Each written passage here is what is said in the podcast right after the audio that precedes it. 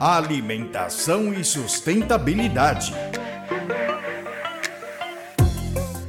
Espaço para reflexão e produção de conhecimento dos sistemas alimentares.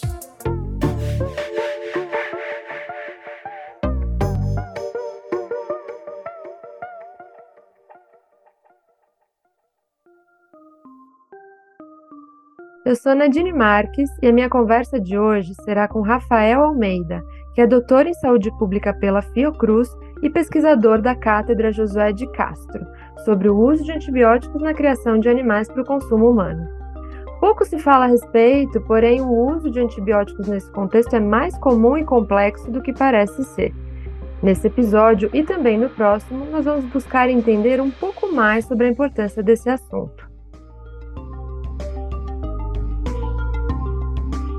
Rafael, para entrar no tema, você poderia nos explicar por que as criações animais contemporâneas usam antibióticos? Bom, Nadine, a produção animal contemporânea, ela se baseia no modelo intensivo, em que os animais ficam confinados em grande número e espaços pequenos, aumentando o risco de disseminação de doenças infecciosas. As condições estressantes deste modelo também reduzem a capacidade do sistema imune desses animais de reagir à transmissão de micro-organismos que podem causar essas doenças. Somado a isso, o tamanho, a alta densidade animal e as condições sanitárias inadequadas neste ambiente de produção facilitam uma maior taxa de transmissão de doenças no rebanho animal. E por conta disso tudo, acaba sendo necessário, neste modelo atual, administrar antibióticos para o tratamento e prevenção de doenças. Para além disso, também se utiliza este medicamento para acelerar o ganho de peso animal. Existe uma tendência mundial para banir o uso dessa última finalidade, mas alguns países ainda permitem a utilização de algumas classes de antibióticos para este propósito. E esse uso precisa seguir regras? E além disso, essas regras são as mesmas no mundo todo, Rafael?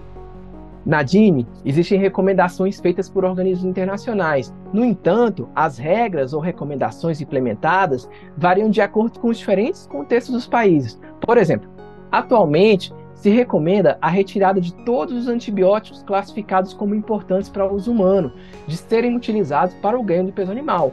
O Chile e a União Europeia decidiram banir o uso de todas as classes de antibióticos para essa finalidade. Já o Brasil ainda permite o uso de duas classes dessa lista. As regras de acesso aos antibióticos de uso veterinário também variam, como por exemplo, apesar de ser recomendado que o acesso a esses medicamentos seja feito mediante a prescrição de um médico veterinário, ter retenção da receita ou até mesmo o receituário eletrônico, o Brasil ainda permite a comercialização de antibióticos sem a prescrição veterinária, nas casas agropecuárias e fábricas de ração animal. Essas flexibilizações que vemos em alguns países mostram a importância de continuar investigando o efeito do uso de antibióticos em animais para a saúde humana. Os resultados dessas pesquisas possibilitam que cada vez mais as legislações dos países estejam alinhadas buscando promover a saúde humana e animal mundial.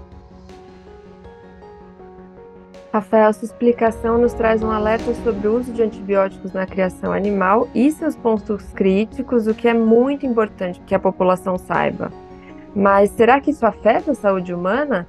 Descobriremos no próximo boletim. Eu sou Nadine Marques, da Cátedra Josué de Castro de Sistemas Alimentares Saudáveis e Sustentáveis da Faculdade de Saúde Pública da USP, e conversei com Rafael Almeida Confira outros episódios do Boletim Alimentação e Sustentabilidade em jornal.usp.br. No próximo boletim, continuaremos nos aprofundando nesse tema. Te encontro lá. Alimentação e sustentabilidade.